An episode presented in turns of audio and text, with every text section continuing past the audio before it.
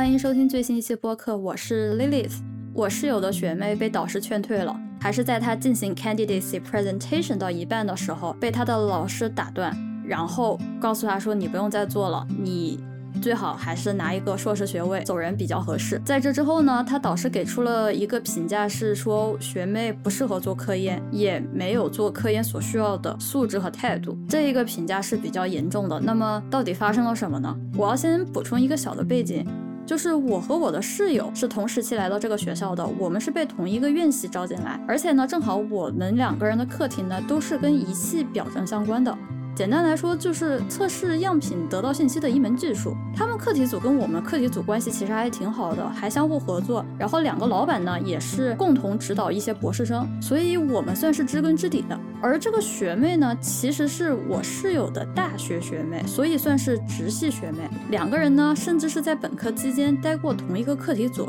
也是知根知底的。那么当学妹来到我们学校的时候呢，我室友可是格外的关照。再加上学妹呢，对他们组也比较感兴趣。所以第一年就加入了他们的组。在这个劝退的事件发生之前呢，我的室友其实时不时的已经跟我提到了他导师对学妹的不满，他甚至有一点担心啊学妹会不会被开除。然后结果没想到事情真的成真。这其中呢，我的室友跟我提及的一点是，他的导师认为学妹没有足够的课题进展。我当时的反应是，这个可能会不会跟疫情相关？毕竟我们嘛几个月没有在实验室。而他们嘛又很依赖硬件来跑实验，但是我也很清楚的是，这个导师就是他们组的导师，不是一个不讲道理的人。我非常尊敬他们的导师，而且。就基于我之前跟他们打的交道来看，这一个导师他本身是非常会指导学生的，而且是一个非常能共情的老师，算是神仙老板，不夸张的讲。但是呢，由于我和我的室友都比较忙于各自的课题，然后也没有说去指导学妹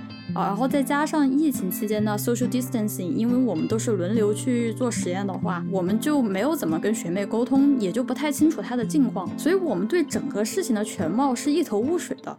而且让人更迷惑的是呢，我跟其他人的聊天当中得知，大家普遍觉得学妹呢是很刻苦的，人也很聪明，该工作也就工作，该干嘛就干嘛，不像是那种说吊车尾或者是不思进取的，被老板要开除的那种人。这之后呢，就是学妹 candidacy 的时候，直接被老板劝退。哦，我忘了说，candidacy 呢，类似于博士生资格考试，在你读博的第二年到第三年，你会做一个 presentation，就是一个小的演讲，然后会介绍你这之前完成了一些什么样的东西，你对课题有什么样的理解，以及你对未来这个课题是怎么发展，要做一个小的演讲。这个演讲是做给了你的所谓的 committee，也就是你的类似于答辩委员会。那么答辩委员会里面一般是有两三个导师在。加上你自己的老板，这一个考试明显是很重要的。呃，如果说你通过了，那你就可以继续读书；如果说你没有通过，你有可能就直接让你滚蛋，也有可能说让你拿一个硕士，就像呃我学妹的老板给她提供的这条出路，或者是说老师觉得应该可能再准备一两个月，然后再来做一次。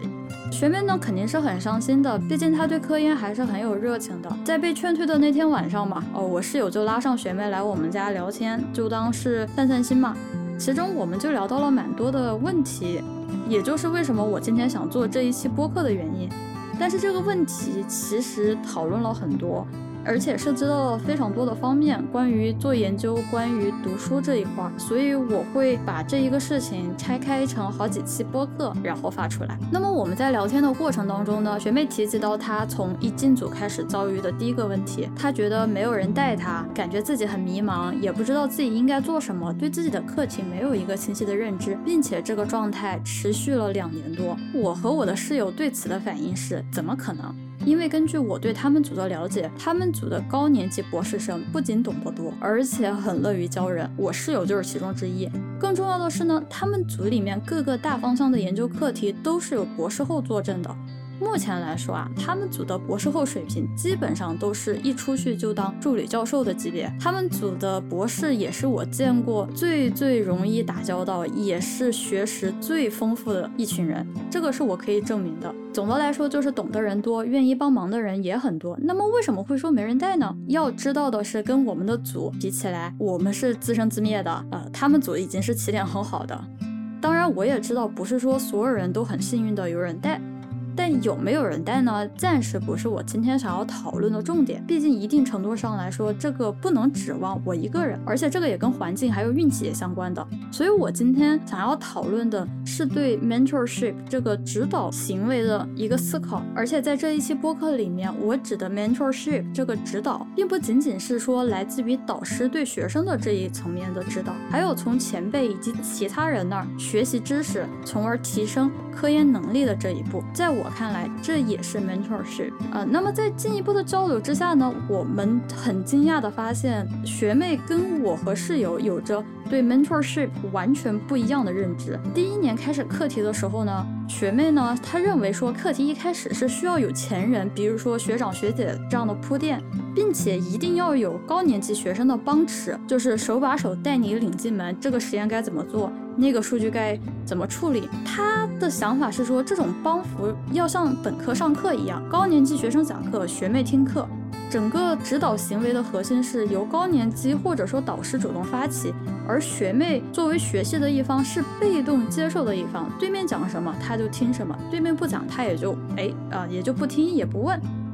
他在课题组的这个时间呢，学妹就发现没有人主动跟他指导。他人呢性格也比较害羞，觉得哎不太好意思问问题，怕耽误人家，或者是害怕被人拒绝嘛，也不愿意主动跟老板沟通。我和我的室友认为，mentorship 或者说指导的这个行为，更多的应该是作为学妹去学习的这一方要主动出击，应该是由学妹这一方来向高年级的学生和导师提出问题讨论，再回到自己的课题上进行思考，再提问，然后再循环。我逐渐意识到，做科研跟上课是完全不一样的逻辑。尤其是当我逐渐成为了高年级学生之后，站在指导别人的这一方，课题组里面每一个人其实都是很忙的。像我的话，每天有忙不完的事情。如果我要去指导谁谁谁，其实完全是义务劳动，而我是完全有权利去拒绝指导谁。我之前就曾经跟我的导师明确提出来过，说我不想带张三，我不想带李四，就是我不爽，没有什么原因。要知道的是，高年级的博士生他不是保姆，他不会说是把饭烧好了，然后追着你去喂饭，对吧？如果就怕你饿着了。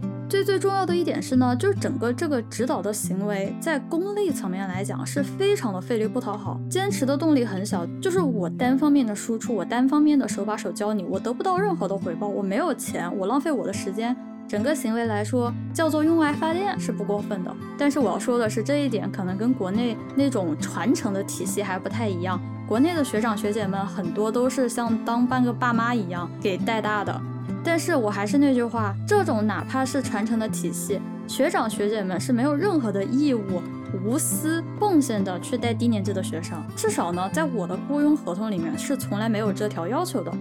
那么对于导师来说呢，导师更忙了，而且我相信大部分的导师是希望学生主动去汇报、主动去沟通。像我和我室友的两个老板呢，经常是忙晕头了，都基本上可以把我们忘记了。像我老板甚至是出差了一个月，我也出差了一个月，我们于是乎就一个月没有见面、没有开会、零沟通。在我和我的室友认知中，严格来说，如果导师找我说话、找我们说话的话，要不然是任何申请基金的截止日期要到了，要不然就真的是出大事了。个人看来，我的老板更像是发工资的，以及说他的见识更多，他的经历更加丰富。在我遇到问题的时候，我向他寻求一些建议和帮助，他也许可能像是哆啦 A 梦一样，给了我一条思路。但是呢，我也不会永远指望他说，哎，他一定可以提供一些什么样的有用信息。但是无论怎么样，真正的 mentorship，真正的这种指导制度，应该是有需要学习的那一方发起的。要知道的是，在实际情况中，除了那种才开实验室的冉冉新星，大部分导师是不会在一线上的。他们能给予的更多的是一个方向，一个非常模糊的轮廓，或者是某一个奇怪的提议。真正要去打好基础，要去掌握某一些核心技术，我个人的感觉是在大部分情况下是要向学长学姐们、向博后们去学习的，或者是说像我这种啊需要去学一些更加罕见的技术的话，我会去跟特定的实验室的工作人员们去学习技术。所以说，在 mentorship 中指导的这一方，并不仅仅是导师，只要是任何人能给予我知识和经验，我都会把他们看作所谓的 mentor，或者叫做老师，这个是不过分的。尤其是对于实验学科呢，一线积累下来的经验，比在文章当中的收获会更有影响力。所以我今天讨论的话题的范围更多的是针对于实验学科，不一定适用于每一个范围。大家要留意的是，那么为什么我说学妹或者说需要学习的这一方是要成为主动的一边呢？很简单，学妹不学，那他就不会。那不会的话，那老板还留你在组里面干嘛呢？那不直接就废掉了吗？那么换到每一个人身上来看，显而易见，低年级学生必须要去学习一些基本的技术，必须要学到一些该有的一些知识之后，才有可能会存活在这个课题组里面。那么在入门课题的初级阶段呢？啊，虽然我可以看书，我可以看文献来补充知识，但是这绝对是不够的。因为有很多需要言传身教的经验，是要向高年级的学生还有导师去获得的。这其中呢，最要命的是失败的经验。要知道的是，在发表出去的文章是很少会告诉我哪些实验行不通，这因为完全不符合发文章的思路嘛，对吧？你不会发一篇文章告诉大家说你哪些没有做好，你哪些没有做出来，这个是不会的，对吧？但是在每一个实验当中，尤其是在一开始，很有可能十个实验里面失败了十二个。但如果说我跟学长学姐沟通了之后呢，说不定他们直接就帮我排除了前十个，让我从第十一个开始想起，这样相当于就是帮我节省了至少可能说不定好几周的时间。还有一点呢，很多操作步骤是需要去观察、需要去临摹的时候，才有可能会知道这中间到底有什么样的诀窍。而观察的这个动态过程所包含的细节呢，是不能够靠文字或者是 PPT 完整保留下来的。举个例子，就是我自己做的教程，因为我之前观察过别人做的教程，大多都是 PPT，呃，都是那种静态的文字啊等等一系列的，有内容吗？有知识点吗？我觉得肯定有，但是我看了会处理数据吗？我觉得未必，因为哪怕是教一个软件的使用，我很清楚的知道，如果你用鼠标点击左键还是右键，很有可能得到的是不同的东西。看到视频教程的时候呢，哎，我才会知道哦，原来是要这么做，原来要先设置这里，然后才能继续，还是哪儿不能写什么东西？这些整个动态的微操作，如果无法自己去观察的话，很有可能是靠自己不断失败才能够得到的经验。而且像是做合成实验里面，呃，不就经常说重复不出来实验吗？其实呢，我最近也有一个低年级的学生，他也重复不出来我做的实验，他就蛮迷惑的。然后他就看了一遍我做的实验，就当着他的面把实验全部都重复出来了。然后他也蛮懵逼的。整个来看，就是 mentorship 的本质其实很大程度上是利用前辈的经验来给后辈排雷的。让我站在一个高年级的学生，我大部分情况下我会说，哦，这个不行，这个我试过做不了，这个我告诉你，这个东西不能这么做，这个会出现什么问题，但是我很难会说哪个东西一定可以。要是我知道这个东西可以的话，我自己不知道拿来发文章吗？所以我当时在作为一个低年级，在作为一个萌新的时候，我一开始也很很沮丧，因为我大多数得到的反馈是，你这个不行，你这个数据处理有问题，你那个想法好像别人已经做过了，哎，或者怎么怎么样，怎么怎么样。从这些负面的反馈当中，我也能够得知哪些是我正应该去钻研、正应该去提升自己的地方。而我和我室友都同意的是，mentorship 的第一步是观察。那么观察的重要性在实验学科里面是不言而喻的。而如果说我要想去学一门技术的话，观察是最快入门的途径。我在一开始的时候呢，在国家实验室里面，基本上是每天早上八点半到，把每个实验装置都是熟悉了的。然后等工作人员来调试的时候，我就在旁边就看着，就跟一个相机一样，就努力记录下这中间到底发生了什么，工作人员是怎么去调试这些。仪器的，它是怎么去做 troubleshooting 的？它是怎么去测试样品的？等等这一系列的，然后可能还出现什么问题的话，可能下午啊晚上他还要会继续在那儿测试，以及我们会不停的讨论，甚至有可能一直就会到了凌晨。那么这个期间呢，我是不会出去吃饭的，我也不会休息的，因为我非常希望自己可以像相机一样记忆住每一步都发生了什么，哪怕是我一点都不懂，在一开始的时候。我会在一边会拿小本子，一边记录下每一个步骤，以及我会标注出来哪一些地方我是不懂的。等到稍微没有那么忙的时候，比如说工作人员去吃饭的时候，我就会开始复盘哪些步骤是自己不明白的，然后我再整理整理，查一查资料。等他们回来的时候，我就可以开始问他们问题，说我哪儿没懂，我哪儿怎么怎么样。整个观察的过程当中呢，无非我能得到的有三点，就第一个是跟理论知识的接轨，就比如说理论知识告诉你咖啡里面要有咖啡因，那么我在实际生活中喝了咖啡就不会困。这个就是对理论知识的一个应用。那么第二点就是逻辑，逻辑其实非常的重要，因为它会很大程度上帮你减轻负担。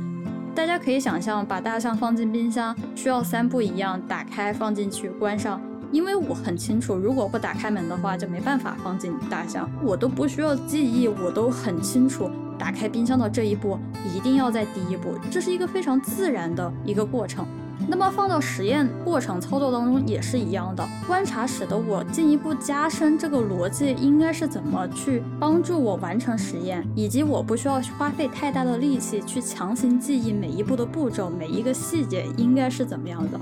第三个呢，那就是知识盲区。就像我一开始上 B 站的时候，我不懂为什么 B 站的 UP 主们都会说希望一键三连，于是呢，我就会去搜索说为什么，对吧？谷歌、百度什么的。然后我得到的答案是因为点赞、投币、收藏会影响这个视频是否可以被推上首页，以及能否更精准的被推荐到目标人群中去。通过观察，我会意识到有哪些地方是我不懂的，这样也给我了一个方向，说好，那我应该在哪儿把这个盲区给填补住。那么我下一步想的就是说，好，那我要去寻找这个答案。而寻找答案，无非也就两种大的思路：一，你自己跟生；二，别人给我答案。当然，我可以自己去看文献，自己去读书啊，但是我也清楚这样的时间耗费久，而且见效慢，要图方便嘛啊，那就最好自己躺着，然后有人把答案递到自己手边，嗯，或者说问问学长学姐，对吧？但是呢，如果说只要我一遇到不懂的问题，我就要随口去问学长学姐们吗？可以想象，如果说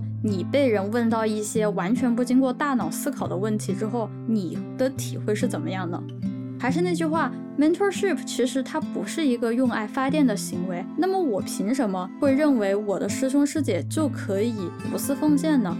所以这一步我的思路是我如何能够有效的得到答案。显然呢，询问学长学姐很有可能是最方便的。但是如果说我想从别人那儿得到答案，尤其还是一种有求于人的态度，我会思考这个问题应该怎么能够让对方感受到我的诚意，以及尽可能的给人家少添麻烦。这也是我在 B 站收到问题的时候一个很深的体会。一开始我没有意识到问问题的方式，还有问问题的角度，会很大程度上影响对方回答的欲望。举个例子吧。张三问我说：“怎么学英语？”啊，我第一反应可能就是我都不知道我该从哪儿讲起。我可能要判断一下，张三你是啊四级水平、六级水平，还是托福 GRE 水平，还是说你要考口语，还是怎么样的？整个大脑需要疯狂运转之后呢，还不一定能够得到很好的答案。那我还想要怎么回答呢？分类讨论嘛，这显然对我来说时间就会花费的比较多。那么如果说我再换一个呢？张三问我，最近他已经过了六级，想准备托福考试用于出国。张三希望我可以推荐一些单词书，比如说像是红宝书、绿宝书、词以类记，还是说有更好的建议呢？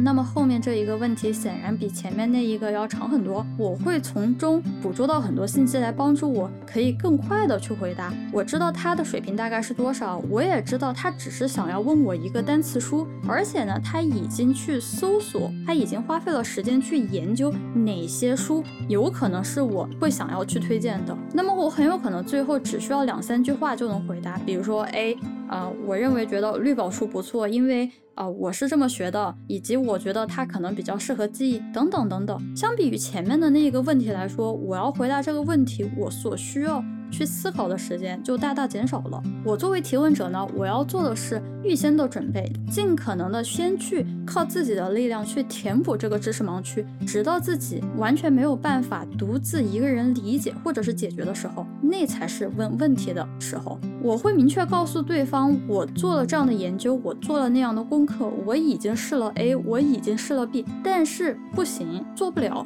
有问题，是怎么样的一个问题？我没有办法得到一个准确的。结论，或者是我没有办法去理解这一个点哦，可不可以大概给我讲一讲，呃，是怎么一回事？或者说，我应该朝哪一个方向去阅读更多的资料来回答这个问题？这样的提问方式是远远比直接问说这个我不懂，你能不能跟我讲一下？作为一个听到问题的人，这两种问题的询问方式差距会非常的大。作为一个高年级的学生去指导低年级的学生的时候，如果说提问者做了这么充足的准备，其实我作为被问的一方也是有收获的。因为在这样的讨论当中呢，有些时候我自己没有想到的点，或者是我错过的文章，反而被这些低年级的学生们给提出来，然后一下子发现说，哎，好像这一些东西也不错，或者是这些东西我居然还没有留意到。是我的话，我也很乐意一起去讨论，因为我从中获得了一些新的感受、新的体验，有新的发现。与此同时呢，我也会给出我自己的意见，而不是靠我一个人单方面的去输出，但是却没有任何的收获。对于提问的人而言，这样的准备，这就是在培养做科研的素质和能力，学会从文章和书本中先去挖掘尽可能多的信息，然后分析、验证、讨论、思考。提问在我看来是 mentorship 中的灵魂，提问是由学习的这一方主动出击的，而良好的 mentorship 是会让双方都会有收获，共同成长，一个非常难得的可持续的过程。等到自己独立的时候，成为了一个助理教授的时候，哪怕是没有人帮衬，自己也可以去克服困难，也会懂得如何去跟其他人交流。哪怕是教授了，大家不也是四处开会吗？对吧？这些提问的能力，也就是从学生时代开始培养的。再者呢，mentorship 不是主动喂饭的。对我来说，我一定记得这是一件有求于人的事情。那么表达谢意是基本要求啊。俗话讲嘛，就是献殷勤。在这里，我指的不是说当一个没有原则的舔狗，还是怎么样的。献殷勤，在这一个语境下来看，是表达自己的诚意和谢意啊。讲一个最简单的例子，就比如说我在二年级的时候，跟当时的高年级博士生出差，在这个期间呢，车是我开，所有的杂活，像是订酒店、订车，全部都是我弄。高年级呃的学生他自己做白班，就是白天他就做好实验了。我就是白天跟着学习，晚上继续晚班，就通宵也是我通宵，绝对不会让高年级通宵的。锅碗瓢盆也是我拿回家的话，一般也是我先送他回家，然后我自己去还车呀，去整理工具箱什么的。所以说在那一个时间段呢。高年级博士生只需要啊上车进实验室拿数据回家就好了。他其实一开始人是有一点点冷漠的，他不怎么搭理我。但是我这么献了一顿殷勤之后呢，呃，我当我去问问题的时候，他还是很认真的跟我解答，我也学到了一些东西。我一直都清楚的是，他回答问题，他跟我讨论这些事情不是他的义务，也占用了他的时间。做了一点补偿，帮他节省一些时间。这样的话，至少吃人嘴短，拿人手软吧，对吧？嗯，哪怕是我在本科的时候有师姐带我，呃，随便那些试管烧杯该刷的都是我刷，不可能说让学姐他们刷的。